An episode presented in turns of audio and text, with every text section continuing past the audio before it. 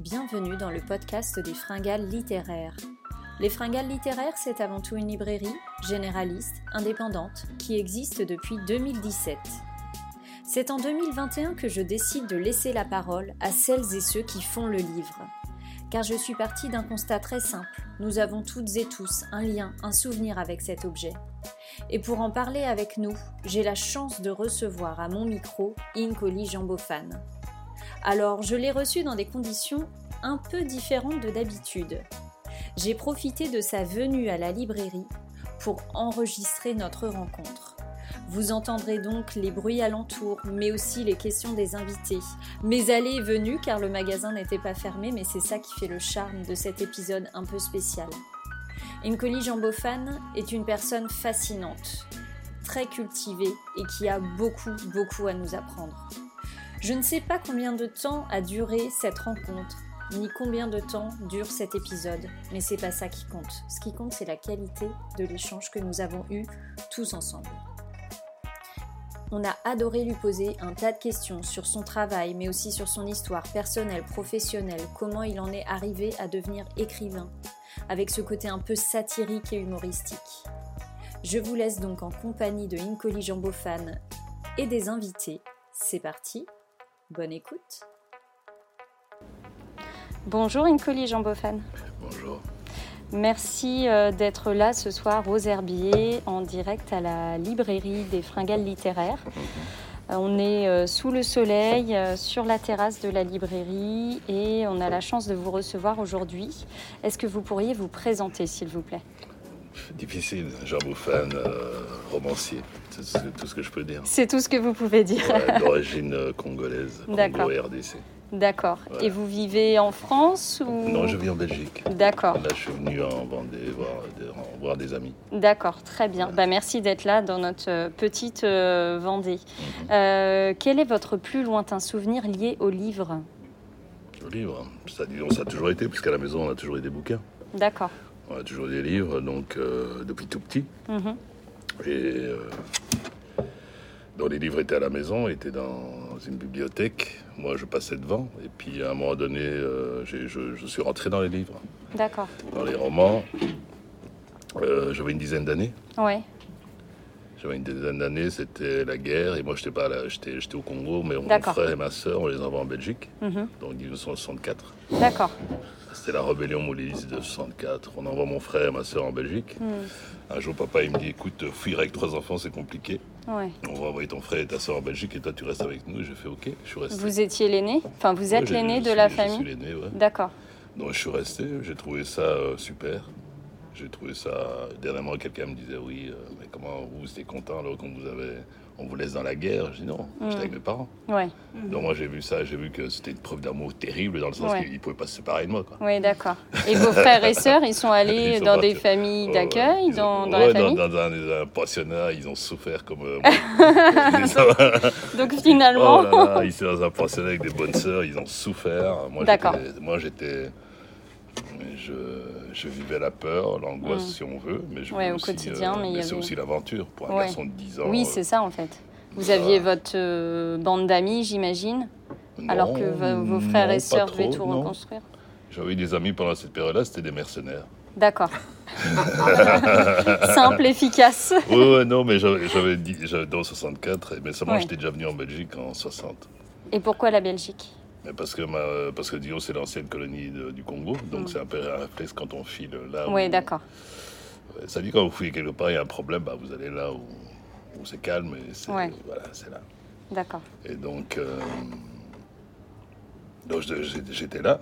Et euh, non, moi, mes amis, c'était les mercenaires parce que j'étais venu en Belgique euh, avant. Mm-hmm. Donc, Sadio, il débarque dans cette petite bourgade qui s'appelait Gemena, au nord-ouest du Congo. D'accord. Et là, il rencontre au bord de la piscine, il y avait une piscine où tout le monde allait. Et au bord de la piscine, il rencontre un petit garçon qui parle français. Et en 64, c'était pas évident au fin fond du Congo de voir un, enfant qui parlait français. C'était juste après l'indépendance. Hmm. Donc euh, ils étaient étonnés, mais où tu as appris le français euh, Je dis en Belgique, tu as habité en Belgique, tu as cru que je mentais. Je dis non, j'ai redonné mon adresse. Et puis du coup, j'étais devenu leur mascotte. Ah oui, d'accord. Ils partaient en opération, deux, trois jours de guerre, ils revenaient, ils me racontaient leurs histoires, euh, ils m'emmenaient avec eux, je m'asseyais sur leur mitrailleuse. Et pour moi, c'était comme ça pendant cette période-là. Et Mais seulement. et ils euh, avaient quel âge Les mercenaires, là. Ouais. Je me souviens, il y avait de tous âges, mais le- il y en a un, je me souviens bien, parce qu'il m'aimait beaucoup. Il avait 20 ans, il était très beau, il s'appelait Charlie. D'accord. Il, il avait 20 ans. Mais voilà, à l'époque, c'était. Parce que la ville où on était, il y avait un aéroport, donc il y avait un pont aérien. Hmm, Un pont aérien, donc c'est là que les armes et les munitions descendaient. D'accord. Donc on avait des, des Belges, des, des Français, des Britanniques, Hmm. des mercenaires sud-africains. des- C'était assez bizarre. D'accord. Qui débarquaient La comme guerre, ça. quoi. Ouais. guerre, avec guerre et matériel de guerre. Hmm. Donc c'est à la faveur, à la faveur. Ouais. Hmm. C'est ça en fait qui m'a fait rentrer dans la littérature. D'accord. Dans le sens que moi je voyais ces bouquins devant moi. Hmm. Mais à un moment donné, le vieux il a eu un peu de remords. De, de- de m'avoir regardé, euh, vu dans l'angoisse. Hmm. Ah, pour me Dans un changer- contexte. Pour, changer les idées, il, est- il a, il m'a demandé ce que je voulais lire. Et puis j'ai commencé Ah. à lire. D'accord. Voilà. Pour moi un peu. il n'a pas commencé comme ça. Il a commencé en me lisant les textes. D'accord. Pas ici, il croyait que je n'étais pas capable de lire un De roman. les lire vous. Donc euh, il me, il me, mais les textes qu'il me lisait, c'était les mille et une nuits. D'accord. Wow. Et c'est un peu la même dynamique que chez Razad. Avec, Ouais. euh, voilà. C'est-à-dire pour pas mourir, bah, Hmm. euh, tu rentres dans les récits. Ouais, Et c'est ça qui lui a sauvé la vie. Et c'est quelque part aussi que Hmm. peut-être qu'on est resté en vie. Ouais, oui, ça vous a parlé. C'est un récit qui Et, vous a parlé, euh, une histoire qui, euh, Oui. qui faisait écho, raison- j'imagine. La raison, disons, de, de- de- de- de- de- des contes, de- des histoires de Sherazade.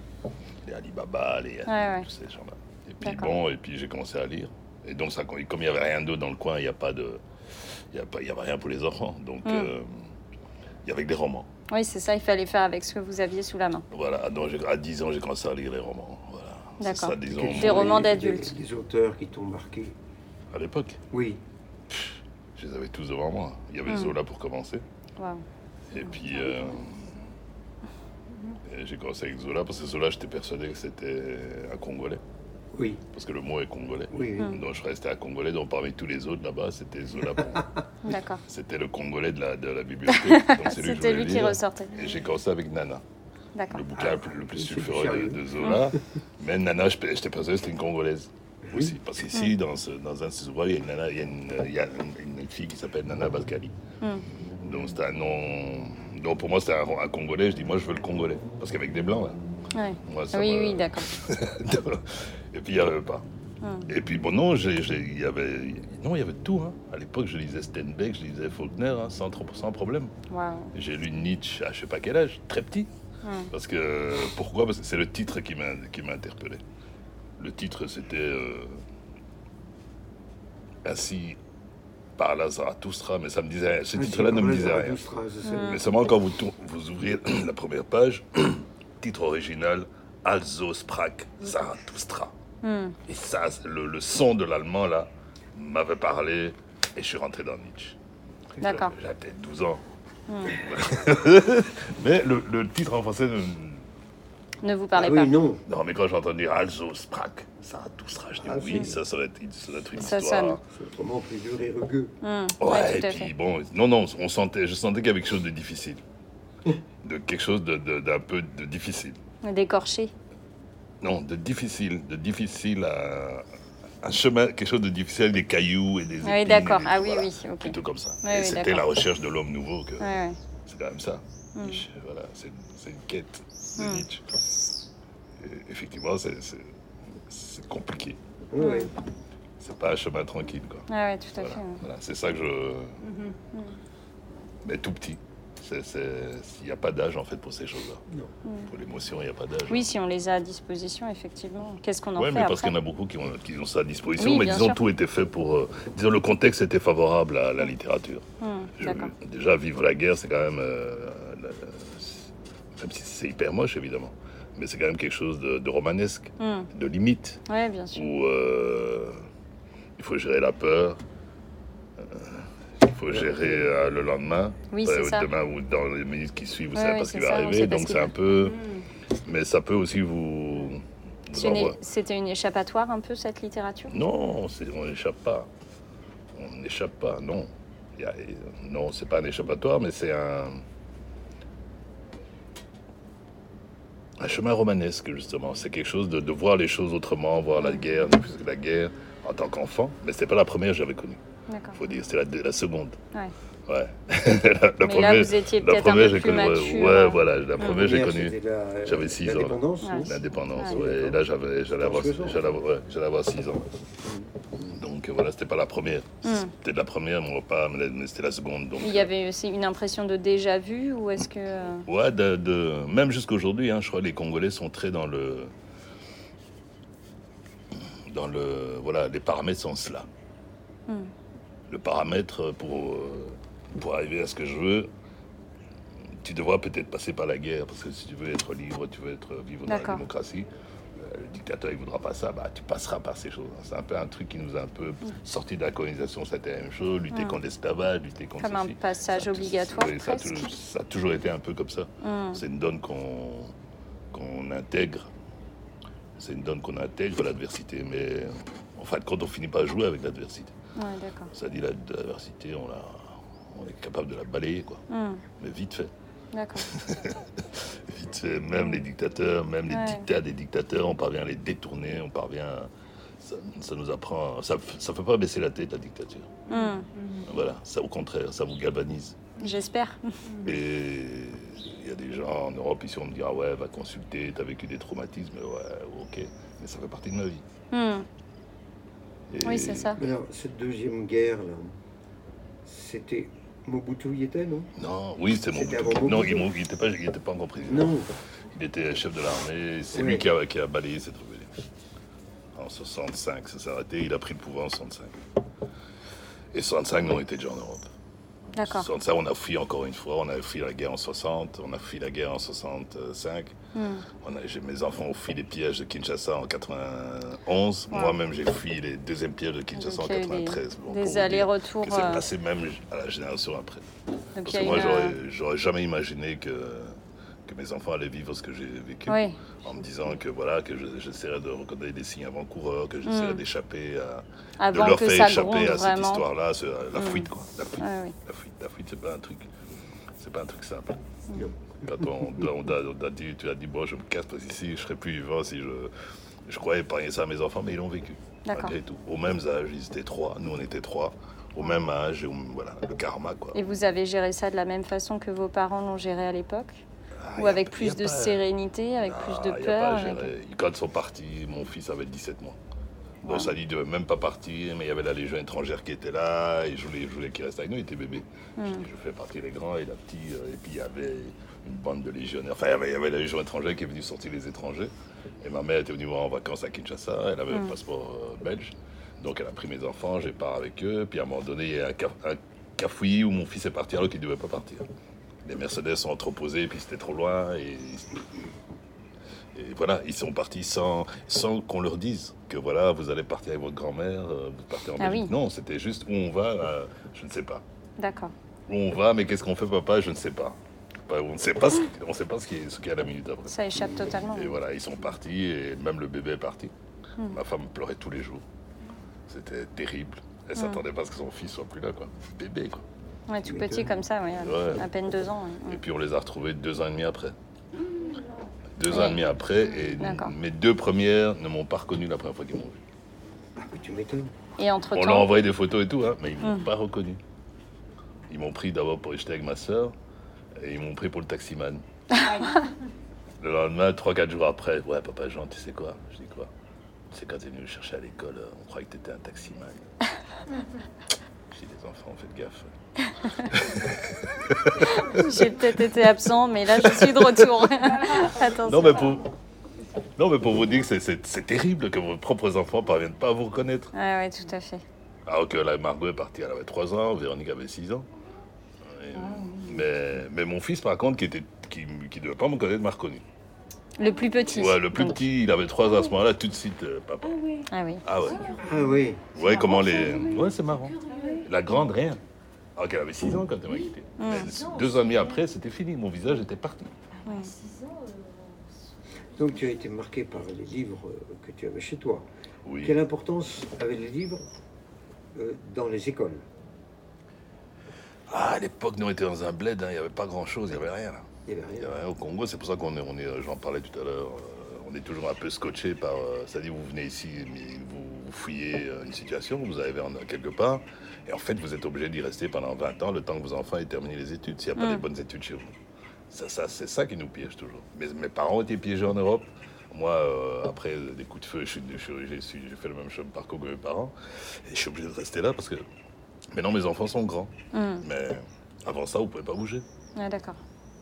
Vous ne pouvez pas bouger, vous êtes obligé de, de les suivre eux. Et Pour avoir et un parcours plupart des, scolaire. des gens euh, qui viennent ici, toutes ces générations, ces deux, trois générations, ils sont arrivés après les, euh, après les années 60, euh, des Arabes, des Africains, tout ça, c'est ça qui nous... C'est pas, c'est pas qu'on ait envie de rester ici. hein. On voudrait bien voilà, passer ici, le temps que l'orage soit passé là-bas, bah, on Mm. se retourne là-bas. Et retourner ou j'arrange les choses pour retourner là-bas. Mais je peux même pas arranger les choses pour les retourner là-bas parce que là-bas, l'école, il n'y a pas. Ouais. Alors, bah, des enfants, euh, bah, Oui, qu'est-ce qu'on veut pour les enfants après? Ouais. Il n'y a pas assez d'écoles, les infrastructures, les machins. C'est- c'est- pas des écoles, ça. Tout est peut-être Des plus des compliqué. États. Ils sont des 50 États, euh, Des- moi, je, dans ma classe, j'avais. Ouais, c'est ça, 150. Moi, dans ma Ouais. classe, j'avais. Les classes de 100, 150. Et à l'époque. À mon époque, c'était encore bien, mais c'était quand même des 80 élèves dans la classe. hein. Ah oui, élèves. Mais Même maintenant. hein. Ouais, ouais. Bah, nous, on avait fait en 2009, un, je crois que c'était, non, 2010, je sais plus, bref, un petit peu, un, un petit documentaire sur un, sur un instituteur dans une école. Et donc, l'instituteur, euh, au bout d'un moment, il avait, je suis passée tous 8 enfants, et euh, aller chercher euh, son argent du mois, son salaire, Mhm. lui coûtait plus cher en transport que ce qu'il touchait. Ouais. Donc un jour, il a décidé sur sa parcelle, c'est-à-dire sur son terrain, de créer une école. Et il a créé une école. Euh, donc il a réussi à réunir autour de lui 7-8 professeurs, plus un administrateur. Et ils ont monté l'école. Et là, il faisait, donc euh, il, y avait, il y avait partie qui venait le matin. Donc à chaque, ouais, chaque ouais. classe, c'était 50, 50 enfants, Hmm. Jusqu'à à peu près. hein. 13 Et heures. puis l'autre partie Oui. l'après-midi. Euh, et il m'avait dit une chose qui m'avait assez marqué parce que donc, les enfants, beaucoup partaient quand euh, il s'agissait de payer ce qu'on appelle le Minerval. Ouais. Je crois que c'est un terme euh, Ouais. belge, hein, ça, Minerval. Je sais pas. Euh, Minerval, c'est la cotisation pour l'école et donc il y en a beaucoup qui partaient. Donc lui, il allait chercher les enfants en disant bah, tant pis, c'est pas grave, on va partager ce qu'il a. Et, euh, Hmm. et, euh, et il dit, moi j'ai toujours partagé ce qu'on gagnait avec les professeurs, parce que c'était vraiment ce que donnaient les parents en fait. Et il dit, moi si je voulais avoir une financent. enveloppe, Mm. euh, une enveloppe gonflée, euh, j'aurais j'aurais euh, j'aurais plus de professeurs, je pourrais plus faire mon école, donc je suis obligée de partager tout ce que j'ai. Et il dit, par contre, les enfants, ils ont envie d'apprendre, c'est-à-dire que même le ventre vide, même le cartable mouillé, l'uniforme mouillé, euh, parce qu'évidemment c'est de la tôle, alors c'est tout trempé, enfin c'est- tout passe quoi. Il y a ce désir Et de, ben ils viennent. Ouais, ce ouais. désir d'apprendre, Et- Mais ouais, ce besoin même, je dirais. c'est ça les clés de tout. hein, quand même. Ouais, tout à fait. Alors comment vous avez fait, vous, à, à cet âge-là, à 10 ans, quand vous retournez euh, au Congo, après avoir vécu quelques années en Belgique euh, Bah, par rapport aux autres, c'était pas évident. En plus, moi, je suis arrivé là-bas. La première fois, quand je suis retourné, j'avais donc quel âge? 8 ans, quelque chose comme ça. ans. Mm. 8-9 ans. Et, j'avais des, des condisciples qui avaient 14 ans, 15 ans. Ouais, d'accord. Pourquoi? Parce que le Belge estimait que le Congolais n'est capable d'aller à l'école qu'à 12 ans. Donc D'accord. en 63, bah, vous Mhm. trouvez des, des gamins qui avaient 12, 14 ans qui étaient dans ma classe en troisième primaire. Ouais, d'accord. Ouais, et c'était un peu. euh, Alors là, c'est bon, là c'est autre chose, mais bon, moi je venais de là-bas, j'étais plus ou moins une famille nantie, Mm. donc c'était un peu. euh, Ça craignait un peu, quoi. Ouais. Pour moi, et puis, voilà, mais c'était. Mais bon, ça m'a appris la combativité parce que j'étais tout petit, mais j'avais tout le temps des problèmes avec des beaucoup plus grands cons. Hmm. Bon, après, j'avais plus peur de rien. ça, ça m'a Ça- beaucoup aidé. ça forge un Ouais, caractère. ça, ça, ça, ça, ça faisait plus rien. Vous pouvez, tu peux me menacer comme tu veux, je me faisais casser la gueule tout le temps. Parce que papa, il me déposait, euh, j'étais bien sapé, j'avais un cartable, personne n'avait de cartable, avec des, des marqueurs dedans et des choses Ouais, comme ça. Et papa, en roulant en voiture américaine, il, me il, il rentrait dans le- l'enceinte de l'école et il me déposait devant la classe et il m'emmenait tous les jours en retard. Oh, en plus, Donc c'était le mec qui sort dans la voiture. insolence Ouais, c'est une grosse voiture américaine qui rentre, qui parle en plus un français impeccable. Alors, c'était toi à 16h et tu vas voir avec ton français, là tu vas voir, on va te casser la gueule. Eh oui. du coup, il y avait un troupement à la fin de l'école. On savait que le petit de Belgique, là, on allait casser Et la personne, euh, personne n'intervenait pour. Personne. Hmm. On m'a cassé la gueule une fois, deux fois, trois fois, après c'était fini. Hmm. Après, j'avais plus peur de personne, de rien. Je pleurais pas, ça me faisait rien, ça me faisait pas mal. Il fallait encaisser quoi en fait. ouais, ouais, donc, C'est ça. donc après, j'ai. Puis bon, mais c'était cool. Mais, c'était un- mais moi, je me rendais quand même compte qu'en tant qu'enfant, j'avais quand même eu un privilège de, de- voilà, d'avoir euh, pu faire des. de, de faire. d'étudier un minimum, quoi. Ouais, ouais. Et le, le déclic de l'écriture est venu quand? Ah, ça, c'est encore une autre guerre, c'est le Rwanda. Ah, Le génocide, ouais, c'est Vous avez quand même la fille. de littérature. hein.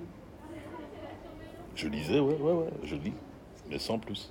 Mais le passage à l'écriture, c'est autre chose. hein. J'ai écrit, j'ai rien. Moi, je suis peut-être le seul écrivain ici que je connais. Parmi ceux que je connais, je connais personne qui suis passé. pour- Ça dit que moi, j'ai commencé l'écriture le jour où j'ai dit j'écris, j'ai commencé à écrire. Avant ça, j'ai jamais rien écrit. J'ai pas de texte vacant chez moi. Tous les textes que j'ai, c'est des textes qui, qui, seront joués ou qui vont être joués ou qui ont été joués. Enfin, joués non, qui seront édités ou, ou joués comme le texte qu'on va lire, mais qui a été de jouer déjà. J'ai rien qui traîne. J'ai rien, rien, rien. Moi, j'ai commencé tout de suite. Mais parce que justement, il y avait. euh, quand il y a eu le génocide, il y a eu le génocide, il y a eu des inter... Moi, je, je venais d'arriver du Congo. Je suis arrivé en juin du Congo. Euh, en juin, il y a le génocide euh, avril, de... quelques mois après. Donc, euh, je débarque du Congo, je vois des gens qui interviennent à la télé, euh, il y a leur nom, et en dessous, c'était écrit africaniste. Je dis, c'est quoi ça, un africaniste? Je venais d'Afrique, je dis, c'est des spécialistes de l'Afrique, et ils racontaient que des conneries. Ils racontaient rien de bon. Il y avait déjà la division là-bas entre les Hutus et les Tutsis, puis alors, bon, les gars, ils débarquent au Congo, on parlait de Nilotique, de Bantou, des... des- Moi, je leur demande de- aujourd'hui, euh, voilà, dites-moi comment on dit Nilotique dans les langues de l'Est là-bas. Ça n'existe pas, c'est donc c'est une construction des Blancs. Donc moi, j'ai vu ça, je me suis dit, je vais écrire. Le jour où il y aura quelque chose à dire sur l'Afrique ici, sur cet espace, c'est moi qu'on va appeler. Voilà, et c'est comme ça que j'ai commencé à écrire. J'avais, quand j'ai écrit mon premier ouvrage, j'avais 40 ans. Et mon premier roman, j'avais 50. Oui, d'accord. Ouais, ouais, ouais, ouais. J'ai commencé. euh, pff, je suis le plus jeune, un des plus jeunes écrivains, mais le plus vieux. Ouais. Tous les mes amis écrivains d'aujourd'hui, je les connaissais avant. euh, Je suis arrivé après eux, en fait. J'étais le, no- le novice, quoi. Donc c'est le a- génocide qui a servi de. Ouais, mais c'était surtout cette, cette parole qui était amenée par, euh, pas par les Africains. Ouais. C'est-à-dire que tant qu'on, que nous-mêmes nous raconterons pas nos propres histoires, on sera toujours les forêts de l'histoire. Donc euh, moi, je voulais un peu remédier à ça. C'est-à-dire que voilà, moi-même, je dis mes choses et, et voilà, mon point de vue, le point de vue de l'Afrique. Qu'est-ce que nous vivons réellement Et, Mais tous mes romans, c'est juste voilà, qu'est-ce qu'on vit réellement sur cet espace qu'on appelle euh, Congo, Congo comme archétype, mais ouais, il y a d'autres pays. Oui, oui, oui. Ouais. Mais Congo, c'est aussi un espace très particulier euh, que j'ai traduit par euh, Congo INC, Congo INC, oui. ouais, qui parle de mondialisation. quoi. Et le rôle essentiel du Congo euh, dans la mondialisation. Mais du point de vue colonisation, le Rwanda et le Congo étaient. Ouais, c'était les- Mais le Rwanda, c'était un protectorat. C'était un protectorat Ouais, belge ouais, ouais. C'était pas une colonie avant. Parce qu'elle était allemande avant, c'était une colonie Oui, oui, allemande. oui, oui. oui. Puis voilà, ils ont filé ça au... quand les, les Allemands, les Belges, ont- les Allemands ont le perdu la guerre. euh, Ils ont perdu, voilà, comme le Cameroun. Cameroun, Togo, Namibie, tout ça. Oui. Ouais. D'accord. Donc voilà. Ok. Euh, Qu'est-ce qui vous a amené à passer de la lecture de- d'ouvrages quand même assez costauds pour votre âge Oui, mais, à l'écriture? Mais c'est ce que j'expliquais là. Ah, désolé, bah oui. Oui, oui, avec, le, avec le génocide le du Rwanda. D'accord. Ouais, qu'il fallait prendre la parole et, D'accord. et c'est-à-dire que j'ai moi j'ai une formation de publicitaire. D'accord. Ouais. J'ai une formation de publicitaire. Quand j'étais à Kinshasa, j'avais une, j'avais une, j'avais une agence de pub. D'accord. hein, tranquille. Puis en 90. Ça, c'était en quelle année Ça, c'est avant Situé 90. Ok, d'accord. En 90, il y a le président Mobutu d'époque qui décrète un processus, la mise en place d'un processus de démocratisation. Mhm. Vous le dites avec le sourire. Ouais, avec le sourire. Oui, mais Parce que moi, Donc, moi, je décide de- d'ouvrir une maison édition. Hmm. Parce que ça dit quand il n'y a pas de démocratie, il n'y a pas de parti libre, il n'y a pas de presse. Donc ça dit qu'à partir de là, on pouvait, avoir- on pouvait créer un parti politique. Ouais, Avant, il y avait un parti État, un parti unique. Et euh, on pouvait faire de la presse, Hmm. faire de l'édition. Ouais. Ah, j'ai pris un numéro d'édition, je suis venu en Europe acheter, je suis venu en Belgique acheter des machines, etc. Je suis rentré parce que je voulais imprimer moi-même pour être totalement indépendant. quoi. Hmm. Comme j'allais faire des choses sulfureuses. Ouais, Parce que je vous faisais, la, je faisais de la déjà. satire politique en fait. Hmm. Ça dit, je faisais de la satire politique, mais lui, il nous avait pas dit que euh, démocratie, mais à nos risques et périls. Ouais. Alors, ça a été euh, le plasticage des machines d'imprimerie. Wow. Toutes les machines d'imprimant, on les a tous fait sauter, sauf la mienne, deux. Non, on était deux. Parce qu'on avait des petites machines qu'on pouvait déménager tous les jours, dont nous, on a échappé. D'accord. Mais on l'insultait tous les jours dans des, dans des histoires. Moi, c'était. Mais des- qui plastiquait Ben, ces hommes, ces hommes. Ah oui. Ouais, ouais, les commandos, les- on envoyait des commandos et c'est tout. On vient, on vous attache, on met de l'autre côté du trottoir, puis ici, on met, met des pains de plastique sur les machines et ça sort. Parce qu'il y avait déjà des textes qui étaient publiés. Donc... Non, moi je fais des bandes dessinées. Quand un ministre déconnait, je changeais une lettre de son nom et je le mettais en scène. Et je, moquais, et je moquais de lui. Ouais, ouais, d'accord. Donc, euh, Ouais, ouais. je, je moquais Donc de lui. ça ne plaisait pas trop, Ah j'imagine. non, mais non, ça marche pas. on aime Ouais, pas bien ça. sûr. Donc bon, c'était assez gai. Hmm. Mais bon, il fallait courir. Hein. Ouais. Il fallait courir. J'étais très malin, j'ai fait ça. Mais donc, je n'étais pas encore dans la littérature. D'accord. Et j'écrivais des articles et des choses comme ça. D'accord. Et puis, j'ai, quand j'ai quitté le pays, je suis arrivé ici. Et bon, j'en ai rien. Je suis arrivé ici les mains vides. Je ne pouvais Mm. pas ouvrir une agence de pub. Je pouvais pas. Mais il fallait absolument que je parle parce qu'il y a des choses qui, m'ont, qui m'avaient quand même marqué de l'autre côté là-bas et que j'arrivais ici, euh, personne ne voyait rien Ouais, d'accord. de ce qui se passait là-bas. Alors que tout est lié. Hmm. Et donc, j'ai décidé d'écrire. Mais j'étais quand même sûr que je savais écrire. Et pourquoi c'était des choses que vous n'aviez pas écrites avant? Mais c'était pas nécessaire, j'écrivais. avant. Ouais, d'accord. je crois que c'est Mm. chaque chose en son temps. Ouais, d'accord. Oui, voilà. C'était, je faisais autre chose. Ouais, ouais. Et là, c'était l'écriture. euh, Non, quand je suis arrivé ici, je trouvais que c'est, l'ignorance, en fait, de, de- de Mm. ce qui se- L'ignorance de l'histoire du monde. a, quoi. euh, Ouais, ça ouais. m'a sidéré, quand même. Ouais. Alors qu'il y a des espèces de types qui arrivent qui s'appellent africanistes et ils en savent pas plus. Mais ça, je trouvais ça un peu sidérant, quoi. Hmm. Alors, je me suis dit, bon, c'est moi qui vais parler. Je ne vais, pas- je vais pas leur laisser la parole. C'est tout. Ah ouais. Et on est beaucoup aujourd'hui. Si vous ne le faites pas, qui va le faire? À l'époque, c'était ça. Et nous, le, le problème aussi, quand on parle d'Afrique, c'est jamais en bien. Donc, euh, Hmm. Ouais. faut, vaut mieux un peu les, Ouais, d'accord. les faire taire, quoi. les faire taire, et voilà, et raconter notre, notre propre histoire. Ouais.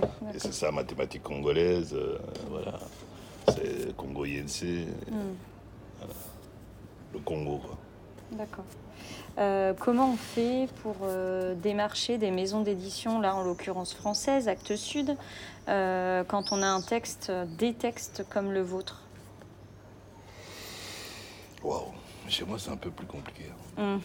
Mais c'est pour ça que la réponse va être intéressante. Ouais, non, parce que ça dit que oui, qu'est-ce qu'on vous dit? Voilà, vous écrivez un, un roman, vous mettez le roman dans une enveloppe, Hmm. le manuscrit dans une enveloppe, vous envoyez. Ça a l'air un peu idyllique et moi je crois jamais à ce qui est simple, en fait, parce que euh, je- moi je vois pas sur cette terre ce qui est simple. Hmm. Donc j'ai pas beaucoup cru. Oui, quand même, je fais comme tout le monde. Je dis bon, je vais quand même euh, faire comme tout le monde. Non, mais j'ai commencé quand même. Pourquoi le lion n'est plus roi des animaux? Les livres pour enfants. Oui, oui, Voilà. oui, tout à fait. Donc voilà, comment ça s'est passé Mm. cette histoire? Je décide d'écrire. Mm. Je décide d'écrire. Euh, mes enfants, ils étaient trois à l'époque. Maintenant, ils sont cinq. D'accord.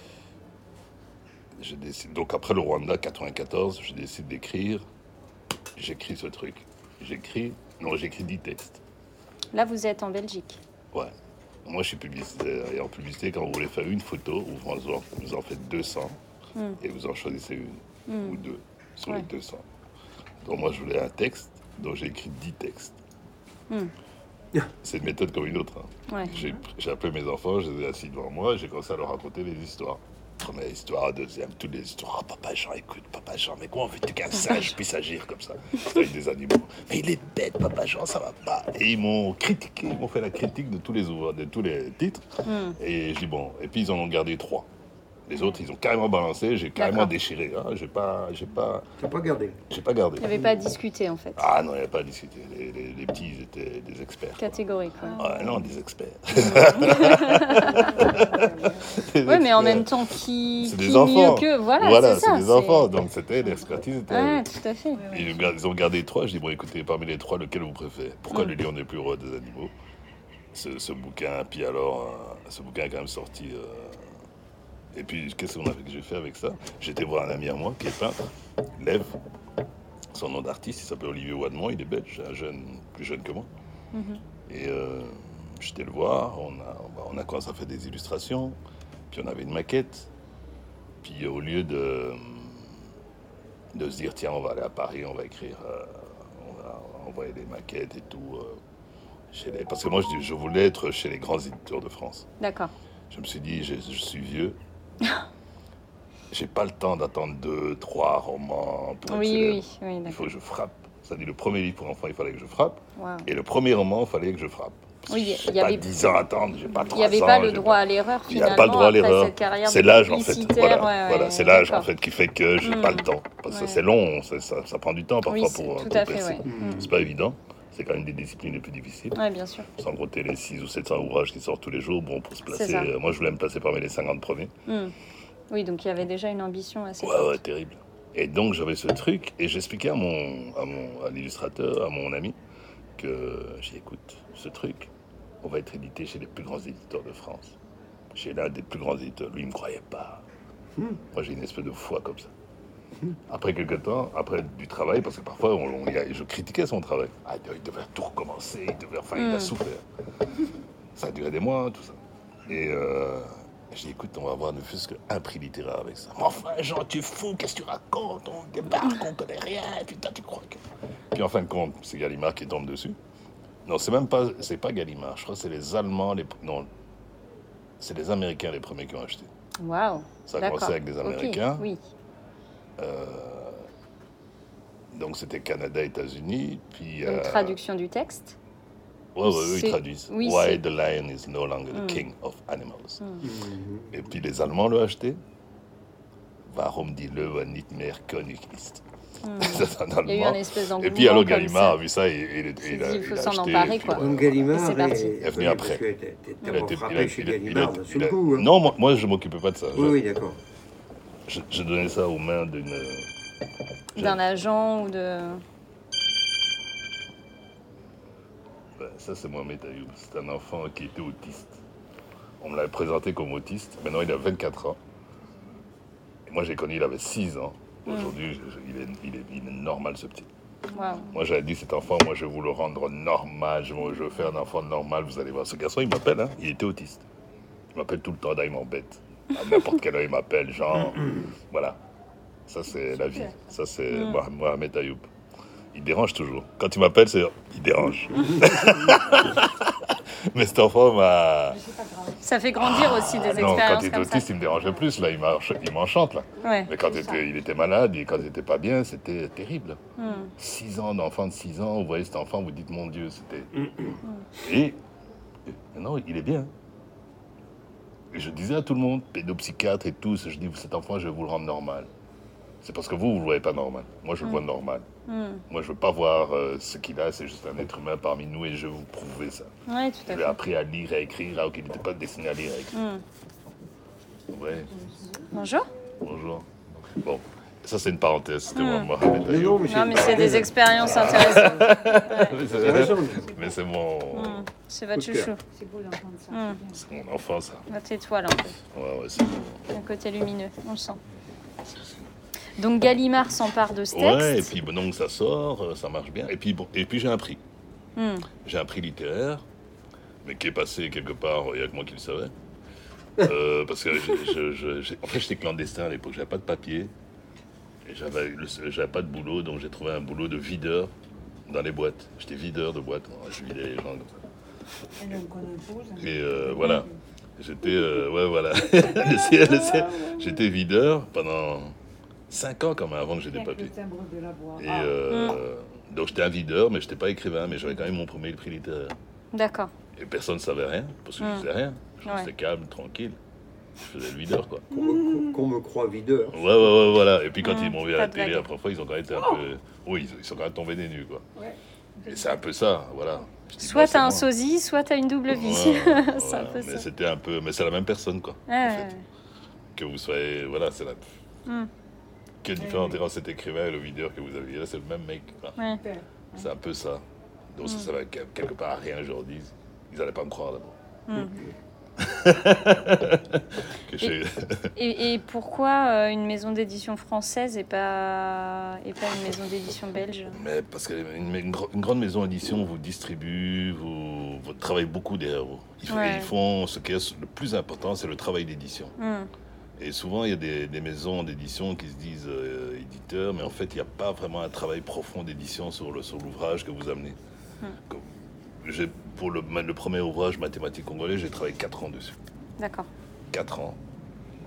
Et euh, bon, ça- ça- ça- ça- c'est pas rien. Je veux dire, 4 ans, vous savez même pas si vous allez être édité, vous savez même pas si. Hmm. En plus, le sujet avec un Congolais fait des maths à Kinshasa, c'était un peu, ça, c'était un peu casse-gueule. Mais donc vous ne savez rien. Mais vous- quand je vous parle de foi, c'est un peu ça, quoi. Poursuivre un travail pendant 4 ans, mais un travail de fou. Vous y croyez Et colossal quelque part. Vous n'avez jamais écrit. Et puis vous sortez un truc comme ça. Et puis bon, euh, non, je voulais être bien distribué et surtout être bien. Hmm. Moi, je voulais être bien, euh, j'ai être un, un bon éditeur. Et je voulais être chez Actes Sud. C'est ça qui est étrange. Et D'accord. je suis arrivé chez Actes Sud presque par magie. Et euh, je suis arrivé chez Actes Sud parce que je savais que c'était au niveau littéraire, ils sont. J'aime beaucoup. C'est le Graal. Ouais. Et donc Ils je voulais être très, chez très bon eux et je suis arrivé chez eux. Hmm. Voilà. Pour le livre pour enfants, je suis arrivé chez Gallimard, Gallimard. mais c'est pas mal. Oui, mais. Ils sont euh, très forts en jeunesse. Oui, hein, en jeunesse. Il suffit pas de vouloir être chez eux. pour Oui, c'est ça en non, fait non, oui, qui, mais, me, mais le, moi, fait qui me aussi, scotche. le fait aussi quelque part de dire moi je veux être là. Oui, Hmm. Vous êtes obligé de vous-même de vous mettre, de vous mettre une pression comme. oui. Il est dans la visualisation. Voilà. Non, non, mais euh, Et tu. concrétise. Ouais, ouais, ouais, ouais. Oui, oui. C'est ouais. bien. Voilà, je vrai, vois et, et, je, je, et je vais arriver là. C'est ça. Et je, voilà. Et Pas là, si- le, le lien s'est fait comment euh, avec, Ah, euh, avec euh, Actes Sud? Ouf, comme je vous dis, par magie. C'est-à-dire, je termine euh, d'écrire euh, mathématiques congolaises. Je dis, bon, maintenant, il faut un éditeur. Comme j'avais déjà publié chez Gallimard, je me dis, bon, à tout seigneur, tout honneur, je renvoie chez Gallimard. J'envoie à Gallimard. Donc, j'envoie le manuscrit à Gallimard. Il me revient dix jours après. Gallimard. Et je regarde l'ouvrage. Si sûr, on l'a jamais ouvert, ça se voit qu'il n'a jamais été ouvert. Si vous travaillez dessus un peu, bah, il sera plus loin, il aura plus même forme. Bon, mon manuscrit est revenu comme ça. C'est-à-dire qu'ils n'ont même pas ouvert la première page pour lire que je m'appelle Jean Beaufan, que j'ai écrit Pourquoi le lion est déployé des, des animaux chez eux, et que j'ai eu un prix littéraire. Ils n'ont même pas ouvert, Sinon, ils auraient continué. Parce que parfois, on s'arrive dans une équipe et avant d'arriver au comité de lecture, et voilà, c'est arrivé euh, nulle part, en fait. Puis ils me l'ont renvoyé avec la lettre type euh, Nous ne doutons pas de votre talent, mais cela ne correspond pas à notre ligne éditoriale.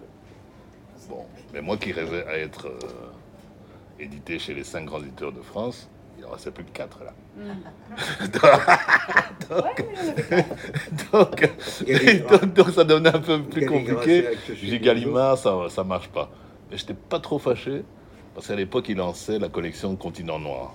Ouais. Où ils mettent que les auteurs africains, le papier est merdique, euh, la typo est merdique, la couverture est merdique. Pour moi, en tout cas, c'est pas des, des moches livres, et ils mettent que les nègres là-bas. Donc je voulais pas être là-bas non plus, je voulais pas dans une maison, dans une édition ghetto. Je suis ok, tant mieux. Mais bon, pu revenir par la bande, par et d'autres. Et puis, j'ai envoyé au seuil aussi euh, lettre de refus. Ah là, j'en pouvais plus. Parce que vous savez, quand vous recevez une lettre comme ça, il faut au moins une semaine hein, pour vous remettre. Ouais, ouais. Surtout quand on a ciblé 5-6 éditeurs. Donc euh, là, je suis déjà mal. Je suis très mal. Je dis, euh, et puis je me suis dit, bon, j'arrête tout. Je, je compte sur la magie. Et je- j'explique ça à tous mes potes. hein, mais comment? Je dis, ah non, moi, c'est maintenant la magie. euh. Mais je suis quand même prudent. Je fais quand même une petite liste. Si je vais arriver chez Gallimard, je connais un tel qui connaît euh, un tel. Je vais arriver, si je vais arriver à Grasset, euh, ouais, quelqu'un connaît Alain Mabankou, je ne le connaissais pas encore, donc peut-être que. Enfin, j'avais une liste comme ça avec des noms.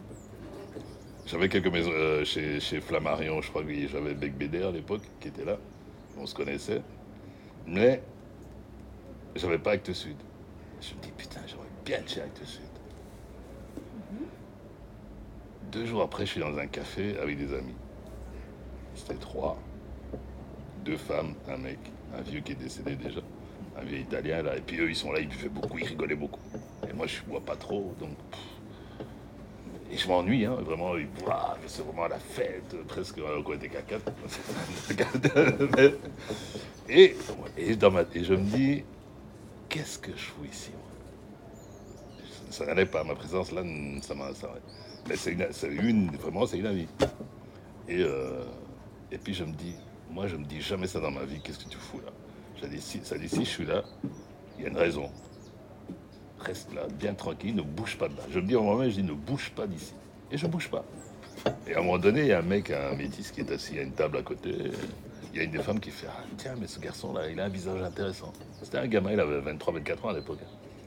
Ah, il a un visage intéressant. Il était moitié malgache, en fait. Et euh, puis, à un moment donné, il y a l'autre, qui est une métisse burundaise, qui fait euh, C'est vrai, il a un visage intéressant. Puis elle dit Mon frère.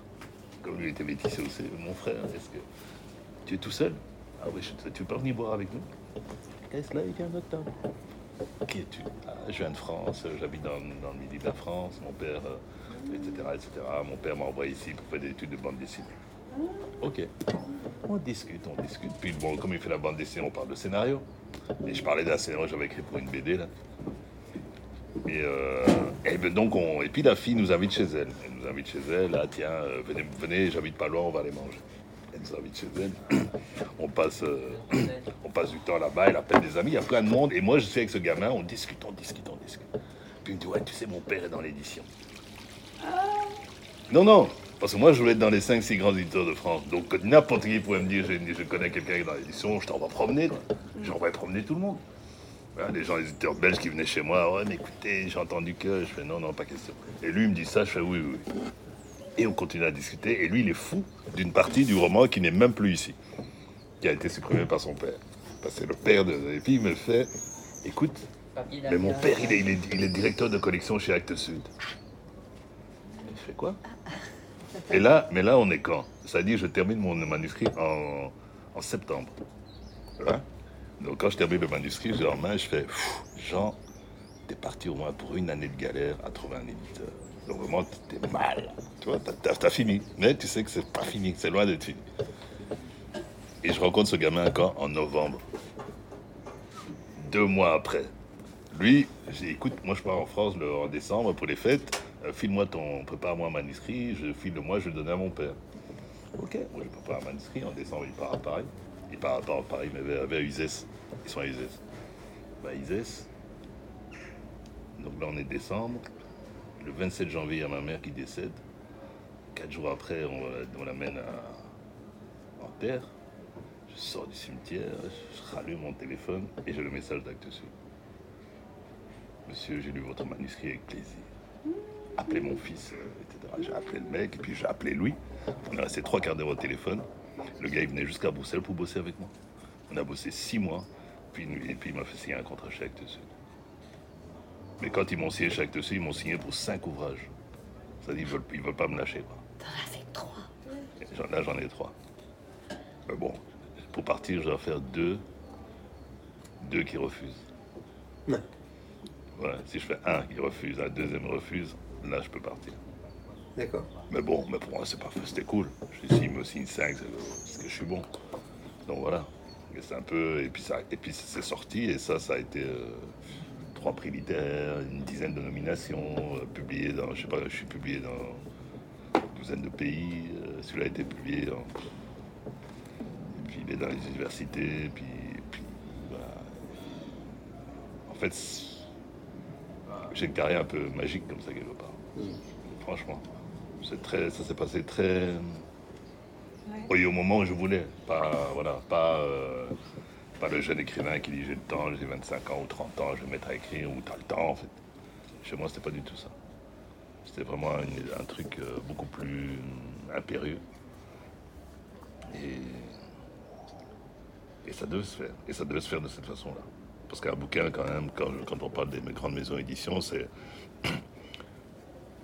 Je voyage beaucoup, vous Mais je voyage, je voyage pas comme ça parce qu'on se dit, tiens, euh, ici je suis venu parce que je voulais venir. hein, voilà. Mais sinon, en général, c'est je vais, je vais, et je vais partout dans le monde, mais c'est parce que le livre est là-bas. Ouais, d'accord. Voilà, ouais, le livre arrive là-bas, puis oh, ce mec, euh, et puis on vous invite. Donc ça dit, je peux vous retrouver dans des endroits, et en plus, comme c'est du français quand même, il y a la, y a philologie romane dans toutes les universités du monde. Donc ça dit, vous, vous pourrez vous retrouver en Bulgarie, en Roumanie, en Colombie, aux États-Unis, vous retrouvez partout dans le monde grâce à, à cette histoire-là. Et donc c'est une parole qui, qui se propage. Le Congo, Ouais. c'est un pays en, en éternel danger. Je peux pas. Même le, le il n'y a pas que le Congo. Le Congo, la race noire, nous, on est déjà en danger quand même.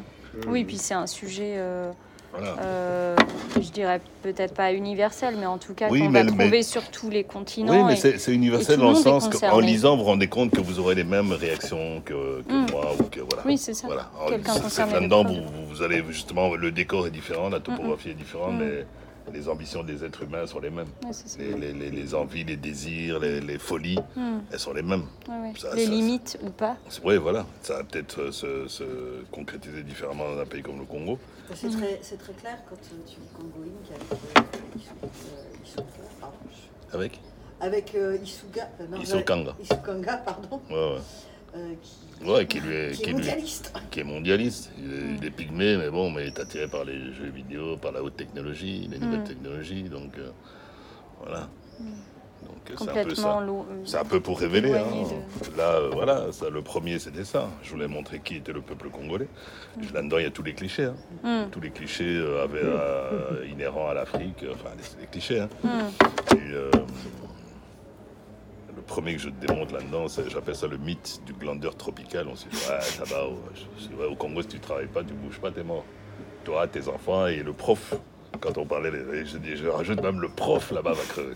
Parce que toi, tu dois avoir d'argent pour payer le prof. Hmm. Donc, euh, dire qu'on est des glandeurs, dire qu'on est ceci, dire qu'on est des belliqueux, dire qu'on aime la guerre, dire qu'on aime. C'est, c'est, c'est, Sur quoi on se base pour dire des Ouais, choses voilà comme ça quoi. en fait. Donc moi je l'explique. Mm. Et alors on se rend compte que là-dedans il y a des gens hyper courageux, il y a des gens hyper ingénieux, des gens qui. Mm. Des gens avec beaucoup d'honneur, des gens avec beaucoup de dignité.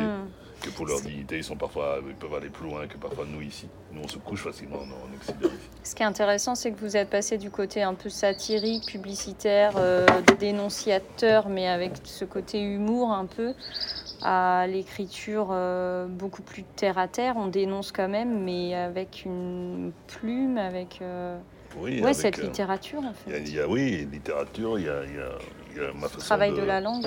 le travail de la langue, ma façon de voir la- les choses. Euh, c'est vrai, l'absurde est présent, est omniprésent chez moi. Hmm. Mais parce que toutes, ces- toutes les attitudes de nos gouvernants, etc., souvent c'est complètement absurde. Ouais, Il y a des choses, vous dites, mais je rêve. on marche Euh, sur la tête. On a quand même vécu pendant quelques mois, ça fait plus d'un an qu'on vit dans une situation qui, Mm. qui est parfois un peu. euh, un peu euh, Hasardeuse. voilà, il y a des Kafka qui ont inventé des choses pareilles. Mm. Et puis, euh, voilà, c'est- risible. Mm. À Ouais. c'est risible. Mm. Moi, je, je prends le, le- le- le parti d'en rire. Ouais. Voilà. C'est peut-être la meilleure des choses à faire, je pense. Mais ça commence par une colère. hein. Ouais. Mmh, Une colère qui a besoin de sortir. Et comment sont accueillis vos textes en- au Congo? Super. L'année dernière, j'étais chercher le- un prix pour l'ensemble de mon œuvre. D'accord, s'il Oui. vous plaît. Oui. Non, mais c'est que c'est que euh, au Congo, je suis. Vous savez, la littérature congolaise, on, on connaît la littérature de Brazzaville, beaucoup, avec des, des, des, des, des, des- des- des écrivains euh, prestigieux qui sont des, des grands, hein, Mm. des, des Oui. Henri Lopez, des Mabankou, des Nongala, le jeune Oui. Fritzone. Mm. Il y a- il y, a des gens. Mm. Chez nous, il n'y avait pas. Il y avait pas. Il y avait jusque dans les années 70. Et puis après, les- avec la dictature, c'est difficile d'écrire un roman comme ça. Ouais. C'est difficile d'écrire pourquoi le lion le roi n'est plus le roi des animaux qui parle de dictature. et Je ne peux pas l'écrire au Congo. Hmm. Vous comprenez euh, C'est ce que disait la, la rectrice de l'université de Limbourg il, y a- il y a quelques semaines. Elle dit mais s'il il aura écrit pourquoi le lion, euh, bah, il sera en tôle. Hmm. Parce que voilà. Donc le roman est resté un peu, euh, on le voyait pas. Donc dans les années 70, 75, il y a eu tous ces grands, les Mounibé, les, les Fangzouji, les, les Zouji, les, Mm. Kadimanzouji, pardon. Hmm. Il y a même Madame Faïk aussi, qui est de cette génération-là. Il y a, voilà, il y a eu des, voilà, il y a tous ces gens qui étaient là, et puis après, il n'y a plus rien eu. D'accord. Et en fait, ça recommence avec moi. Hmm. Ouais. D'accord. C'est moi qui commence là. Maintenant, moi, je suis arrivé, puis ben, il y a eu Fiston Mwanzamuji là, il y a Blenda là, il y a la petite Annie. Ouais, il y a quelque chose qui est en train de se réveiller là, au. Congo. D'ailleurs, Avec euh, des sujets équivalents. ouais, avec, euh, D'ailleurs, on a le prix Kourouma qui va. Il y a la sélection du, du- de la shortlist du prix Kourouma qui vient de sortir. Bah, là-dedans, j'ai. Tous mes potes d'abord. La, la clique, euh, ouais, la Dream Team. dedans, il y a Fiston là, il y a Blaise Ndala, il y a Annie Loulou. Trois sur six, euh, six, six- six nominés, il y a, il y a trois, trois Congolais de la RDC. Et c'est des auteurs qui vivent encore là-bas ou qui ont vécu Non, un peu le Blaise, même. Blaise euh, est au Canada. Fiston est en Autriche, moi je suis ici. Annie Loulou est en Roumanie. D'accord. Ouais. Écrire quelque chose tous en commun? Non. sur un sujet commun? Non, mais- non je- les écrivains, en fait, nous, il n'y a pas de. Il n'y a pas vraiment de concurrence parce qu'on a des imaginaires tellement différents que Ouais. personne peut. Ouais, voilà. Des générations différentes aussi. Ouais, mais surtout les imaginaires. Lui, fait son truc. Je pourrais jamais faire ce qu'il fait. Et lui, pourra jamais faire ce que je fais. Mm. Et nous, on se réjouit de, de- de l'imaginaire de l'autre. Quand l'autre nous balance un roman, euh, quand, quand les potes nous balancent un roman terrible, bah, t'es content, quoi. Mm. Ça, c'est, ça, disons, notre truc à nous. Mm. Et, et voilà. Donc, non, la littérature congolaise, elle est, elle est, elle est, elle est prometteuse. Elle est prometteuse, elle est unique. Il n'y a personne qui écrive comme nous. Mm. On écrit la même langue que les, on utilise la même langue que tout le monde, mais c'est-à-dire le Congolais n'a pas de, c'est pas une colonisation française. Un Sénégalais, oh, il, il aura tendance à écrire comme un Français, quoi. Mm. La plupart des, des- des gens colonisés par les Français, bah, ils écrivent comme les Français pour Mm. moi. Mm. Nous, non. D'accord. Nous, c'est, on n'a pas de modèle en fait. Nous, on a eu les Belges. Les Mm. Belges, euh, au niveau culture, ils nous ont rien filé. même, même pas la frite, quoi. Mm. Donc, Juste euh, la bière. la bière, voilà, Mm. la bière, mais sans la frite, quoi. Ça, c'est n'importe quoi. Et euh, donc voilà, et donc on n'a pas de modèle, on n'a pas, donc on fabrique, moi mon truc, j'ai fabriqué moi-même mon truc là. Ouais, c'est Bon, ce que j'allais vous demander. Comment euh, vous avez appris à écrire? Je parle pas d'apprendre à Ouais, ouais, non, je vois, rédiger, mais ouais, non, j'ai, à, manier la langue comme ça quand le jour où j'ai décidé d'écrire, j'ai un peu relu tout ce que j'avais lu, un peu analysé un peu plus. pour vous Et je me suis dit, je vais essayer de faire un truc un peu différent. Et pourtant, il y a des Français dans ce que vous Oui, oui. avez lu. Oui, Ouais. oui, oui, oui. Et vous avez réussi à vous approprier un style Ah ouais, littéraire. autre chose, oui, quand même. euh, hum, D'accord. Ouais, quelque chose d'autre, quelque chose de. Et puis quelque chose qui émanait de moi quand même. C'est-à-dire Mm. que nous, on fonctionne en... par cosmogonie hein, en Afrique. On... Ici, on est dans l'individualisme. Hum, On- C'est chacun, mais nous, c'est. Je peux pas euh, faire table rase de lui, d'elle, des, des plantes là et du ciel. Oui, oui, d'accord. Ça dit, tout ça est lié. C'est-à-dire, Mm. si je veux décrire un ciel, bah, s'il pleut, il peut, bah, le, le- le protagoniste sera. un- Voilà, mais s'il est content, bah, même s'il pleut, on s'en fout. Le ciel Mm. sera joyeux. Ouais, ouais, Et puis s'il n'est pas bien, euh, bah, le ciel sera autrement. d'accord. Le, le soleil, quand il plombe, que tu crèves la dalle, bah, le soleil, je te décris, il plombe quoi. Ouais. Alors que si vous écrivez, vous écrivez un truc sur le soleil de la Côte d'Azur ou quelque chose comme ça, c'est autre chose. Hum, Donc Ouais, bien voilà, sûr, ouais. moi, ça dit que tout ça est, nous est, est à nous, en Mm. fait, et nous influence, enfin d'après moi. Un rapport, à la... moi, mais moi, disons moi, ça m'influence, puis sinon je l'écrirais pas. un rapport à la terre, à la nature Ah. aussi euh, presque Moi, comme je dis nécessaire. toujours, euh, je ferai parler les pierres. Hum, Voilà. D'accord. Ok. Et quelles sont vos conditions idéales pour écrire?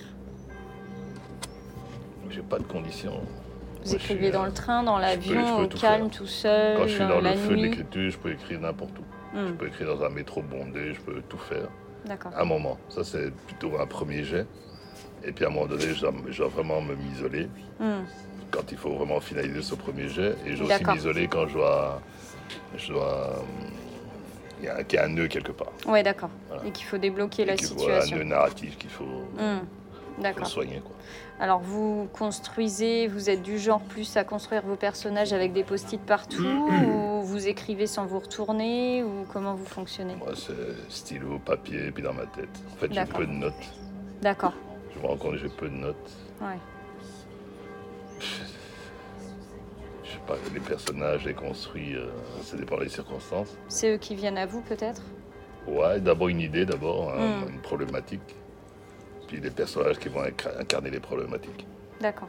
Voilà, enfin, les, les, les, les- les axes. de Ouais, bien sûr. Et puis après, ça va se croiser, ça va se puis, ouais, relier. euh, Et puis les, fabriquer. Mm. Alors, J'aime bien fabriquer des histoires un peu improbables. Mm.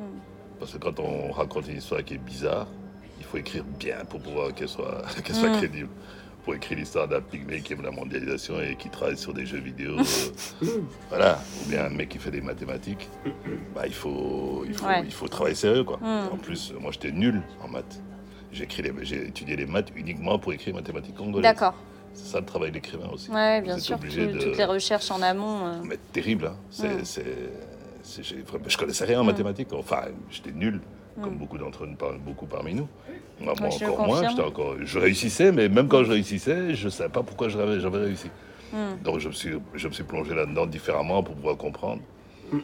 Et Ça, c'est le travail du romancier. hein. Dans la, la bête de Gaza, il y a les vents marins, il y a les vents, les courants marins. Je voulais créer une guerre dans la stratosphère avec, avec les- les- un vent et le, le- le réchauffement climatique qui influence les, les comportements à Casablanca. Ouais. Bah, j'ai dû créer un truc, mais pour ça, je- il fallait étudier tout ça et vérifier si c'est si c'est crédible, si ça marche. Alors, j'ai demandé à un marin. J'ai demandé à un ami marin. Oui, bien sûr. Et il m'a dit non, non, tout est bon. Vas-y. T'as écrit comment le livre? Mais c'est ce que je viens de dire. Écoute, ah, enfin, quoi? Ilan, Ilan, Ilan. Ah, Ilan, Ilan, viens, viens, viens. Viens, viens, viens, viens, viens, viens, je vais t'expliquer. C'est d'abord- une idée. C'est d'abord une idée. Tu vois Si je pense par exemple Ilan. Alors une- une- Ilan est fait de quoi? Tu vois? À ce moment-là, je vais commencer à écrire. Ah, Où tu vas Reste là. Écoute, Jean. Ilan est fait comment? Oh, il est gentil. Oh, il est marrant. Il est courageux. Tu vois, ça c'est déjà ça. Mais maintenant, pour le courage, qu'est-ce que je fais? Je vais par exemple prendre le grand-père qui va montrer que tu as du courage. Je vais prendre ta tantine qui va te montrer ceci et cela. Et après, on a une histoire. Hmm. Tu vois? Mais il faut. C'est comme ça, on sait tout de toi. Et puis je te dis comment il a les cheveux comme ça. Toi, on t'a déjà peint, non? Euh, Tu es pas dans un livre, toi Alors, il est, il est déjà dans un livre. là. Merci. Merci, Ilan. Merci, il a En dit. tout cas, Merci. Merci à vous. Merci, Ilan, d'être là. Voilà. Ouais, cache pas, mon vieux. Tu caches pas. Euh, Ouais. Et j'avais une, euh, je pense, une dernière question avant de conclure, sauf s'il y a d'autres questions à venir, mais euh, euh, c'est la question un peu piège. Est-ce qu'il y a des projets en cours, des projets d'écriture en cours? Il y a un roman. Il y a un roman, là. Il y a un roman qui arrive, qui, parle, qui va parler d'esclavage et libération. et qui sortira L'année prochaine. Esclavage, libération des, des peuples, des nations, mais des, mais des libérations euh, ou esclavage personnel, les assuétudes, les D'accord. addictions, Donc là, on sera dans du roman les, phobies, ou- toujours roman. Toujours dans du roman. Toujours. Toujours. Entre deux ouais. pays quand même. euh, Ouais. Oui, Haïti et Congo. D'accord. Ah oui. L'archétype d'une nation qui s'est libérée de l'esclavage, quoi. Oui, D'accord. absolument. Mais qui sont tous les deux dans des problèmes, qui sont quand même toujours dans des problèmes euh, un peu difficiles Mm. politiquement. D'accord. Bon, voilà. Et je, je serai sur ces deux territoires. Haïti, vous êtes allé là-bas, vous êtes rendu sur place pour. euh, D'accord. Parce que là-bas, j'ai reconnu des Congolais, donc voilà. Hmm, D'accord. Ouais. Ouais. Hmm. Oui. Des Congos. Du, du royaume Congo, déjà dit. En fait. Il y a eu Beaucoup. une immigration congolaise à Haïti. Il y a esclavage. Oui, esclavage, ouais. Ah, Hmm. Esclavage. À oui. partir de Ouais. 1750, les- la majorité des esclaves en Haïti étaient des, des- des nègres Congo, Hmm. qui venaient du royaume Congo. Ça. Comment? Ouais, ouais, ouais. Et c'est pour ça que quand je vais à Haïti, c'est un des pays où je, je vois vraiment les gens ont la même physionomie. quoi. Par rapport à d'autres pays, si je vais au Sénégal, je vois bien qu'on n'est pas du tout les mêmes. hein. Non. Si, si je vais, euh, je sais pas, ou en Afrique de l'Est, euh, un Éthiopien, c'est pas, ça n'a pas du tout ma gueule. Mais en Haïti, oui. Ouais. En Haïti, tu, tu sens. Et puis, il faut voir dans le vaudou aussi beaucoup de mots en lingala, etc. Ouais. La dernière fois, j'étais là. Enfin, une des dernières fois, j'étais là-bas. Pas la dernière fois. on, était en- on était à l'université. Mais les étudiants ne voulaient pas nous laisser partir parce qu'on a commencé à leur traduire. J'étais avec un, avec un cinéaste, euh, Blaise Njoa, un cinéaste camerounais. Et euh, on leur traduisait les, les paroles que le prêtre vaudou dit, mais qu'eux ne comprennent plus. D'accord. Ils ont perdu et nous, on était là. Il dit, qu'est-ce qu'il y a? Il dit ça. Bah, nous, on traduit. Ah, ça- ils Ça étaient. les a scotchés. Ouais, ouais, c'était, c'était, c'était terrible pour eux. Du coup, c'est un mélange de quoi De créole et de. Ah non, mais ouais, mais parfois il y, a des- il y a des phrases entières en- dans, dans nos langues, dans les, dans les, dans les rites. hein. Le seul endroit où le lingala, par exemple, le- la langue congo est restée euh, en Haïti, c'est dans le vaudou. Là, il, il est bien là. Et dans les cérémonies. Oui, alors pour les nouvelles générations, ça doit être. Euh, C'est terrible cette histoire. Cette Moins histoire évident, ouais. Esclavage. Un jour, on était avec, euh, on était à Brazza. On était avec Florent de la Toulaye et je crois Mackenzie. Ah ouais. Il me semble que c'était Mackenzie. Orcel. On sort la nuit et on est à Poto Poto là, dans les quartiers là. Et Mackenzie dort. Donc on dit que c'est petit matin, 3h du mat ou je sais pas quoi. Mackenzie dort. Nous on discute avec les Congolais qui sont là. Et puis à un moment donné, Mackenzie se réveille. Puis il fait Ma grand-mère me disait toujours blablabla. Bla, bla, bla, bla, bla. Un des Congolais fait Mais oh, mais ça c'est une langue de telle région de Brazzaville. Mackenzie apprenait à Brazzaville en passant par et du Congo. Incroyable. J'ai dit, le Mackenzie a appris par là qu'il venait du Congo. T'es esclave, tu sais pas d'où tu viens Ouais, bien Ah sûr. oui, oui, oui, oui. Ouais, c'est incroyable. ça. Incroyable. Par hasard. Ouais, et c'était un délire. Parce qu'il se réveille, il se réveille. Ma mère, dit- ma grand-mère disait Il ça. disait ça. ouais. Et ça tombe que le- la région se trouve là où lui il était. D'accord. Ouais, voilà. Donc c'est. Ouais, c'est l'histoire aussi de nos frères qui sont partis. Parce que Mm. parfois les Antilles, on leur a fait croire, ah ouais, les rois africains vous ont vendu, mais nous, pour nous, c'est beaucoup plus douloureux que ça. hein. C'est vraiment un truc. euh, c'est l'enfant qui est parti, quoi. C'est comme si on nous enlève euh, le petit Ilan. Et c'est, c'est terrible. Ouais, bien sûr. C'est terrible, terrible. Pour nous, les, les- c'est- tous ces peuples qui sont de l'autre côté de l'océan, c'est, une- blessure terrible. Hmm. Et parfois, ils ne se rendent pas compte. Mais c'est une blessure terrible, terrible, terrible, terrible. Les enfants enlevés, quoi. Oui, c'est ça. bah, Les de enfants qu'on a kidnappés, c'est, n'importe quoi, ça.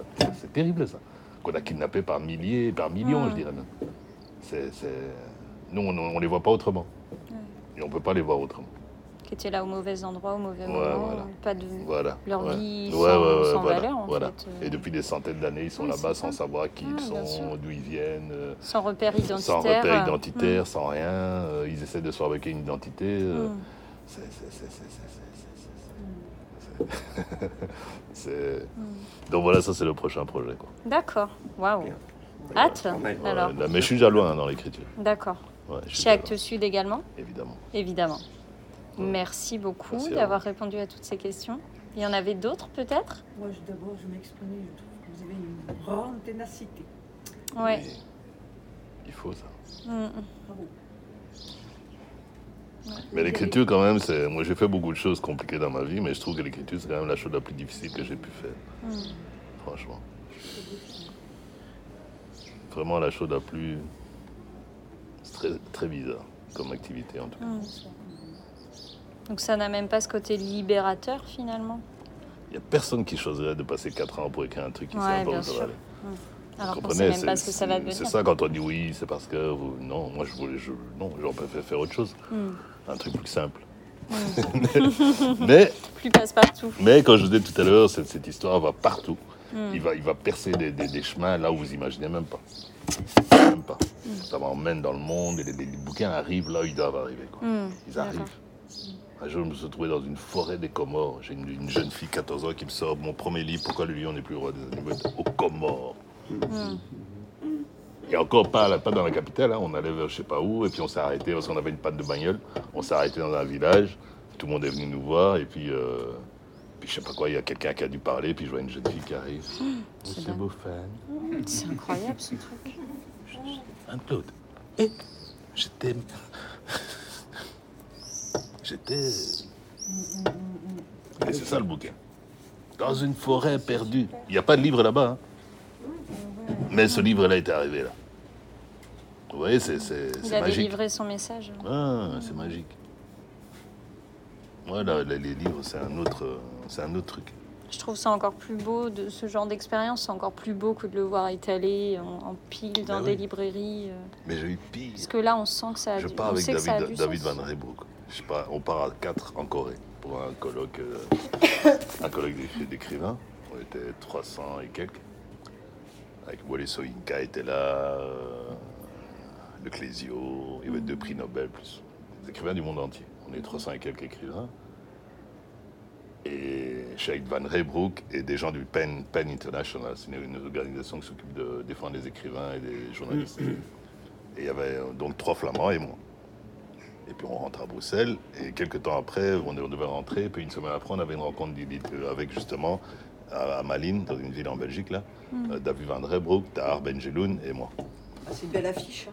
Pas mal. Oui, oui. Et je vais à la rencontre, et avant ça, il y a Carole qui m'appelle, un des, des quatre avec qui on était. Il dit Écoute, Jean, euh, il y a ma femme qui sera là tout à l'heure. Elle te connaît. Je dis Ah, ta femme me connaît Oui, oui, elle te connaît bien. Dis Ah bon, ok, comme ça, on va se présenter, elle va, me elle va se présenter tout à l'heure. J'arrive là-bas, et. Ma femme, tu vois, écoute, elle il appelle sa femme, et la femme me raconte l'histoire, comment est-ce qu'elle me connaît. Ils habitent dans un bled qui s'appelle Ougarde. Un, un bled, quoi. Un petit village comme ça.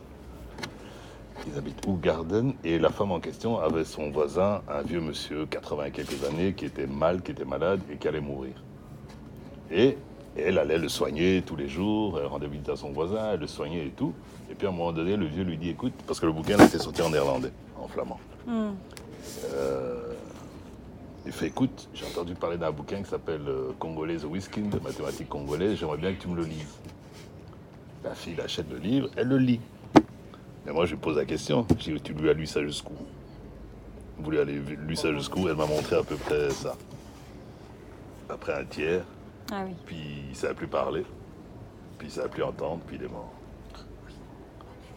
Voilà. Ce type, le dernier, le dernier texte qu'il a entendu dans sa vie, c'est C'est le ça. sur la mathématique congolaise. Et ça, il a pas c'est.